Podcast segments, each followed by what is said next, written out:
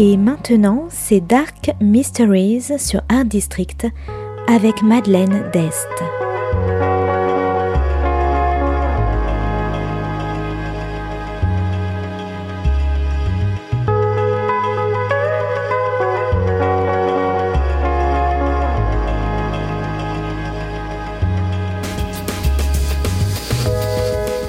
Welcome to Dark Mysteries, a book review show devoted to crime, mysteries, thrillers, and the dark side of human nature. I'm Madeleine d'Este. Join me as I talk about great books in the crime and mystery genre. Today's book is In the Blood by Steve Robinson.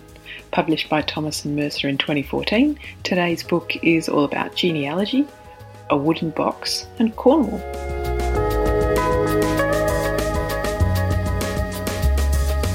Jefferson Tate is an American genealogist engaged by a wealthy Boston businessman to research his wife's family tree. At a dead end, Tate has to fly to the UK and Cornwall to finalise his report and find out what happened to the Fairbairn family when they returned to Cornwall from America to reclaim their land and title. It seems the family disappeared into thin air.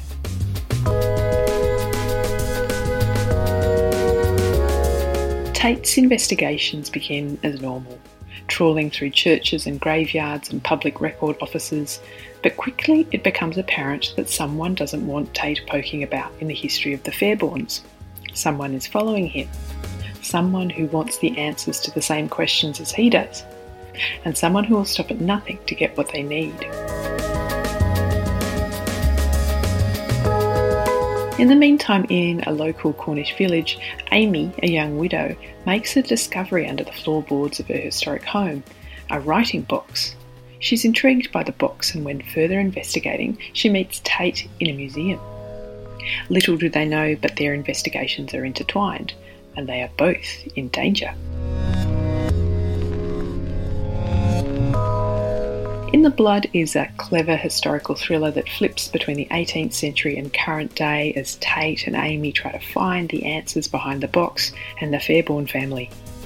The book takes place in the picturesque landscape of Cornwall with its seas and rivers, cliffs and caves, as well as stately homes and churches.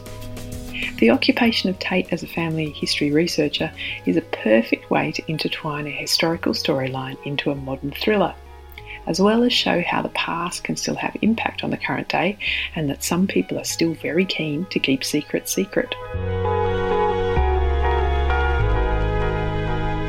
Chubby middle aged Tate is scared of flying and an unlikely action hero, but he finds himself in scene after perilous scene, determined to get justice as well as find out the answers to the Fairbairn mystery.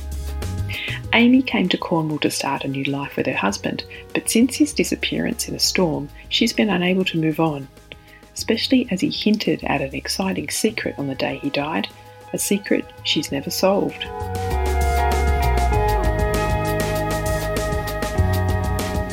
The story also follows the Fairbairn family, including the last owner of the writing box, the young daughter Lowena, who unfortunately died at 17 years old, and the secret she left in the box to be discovered over 300 years later. In the Blood is an entertaining mix of historical detail, action, and suspense. It's not all rifling through dusty papers in libraries or reading death records. There are boat chases, fight scenes, rescues, and Tate ends up in hospital on multiple occasions. The book is also about power and privilege, shame and obsession, rivalries, and winning back lost inheritances. So, if you like family history, suspense, action, Cornwall, and boats, you might like In the Blood by Steve Robinson. Thanks for listening to Dark Mysteries. If you have any feedback or want to say hello, you can contact me at Art District Radio by email at mde at artdistrict-radio.com. If you'd like to listen to past reviews, please go to artdistrictradio.com forward slash podcasts. And until next time, happy reading.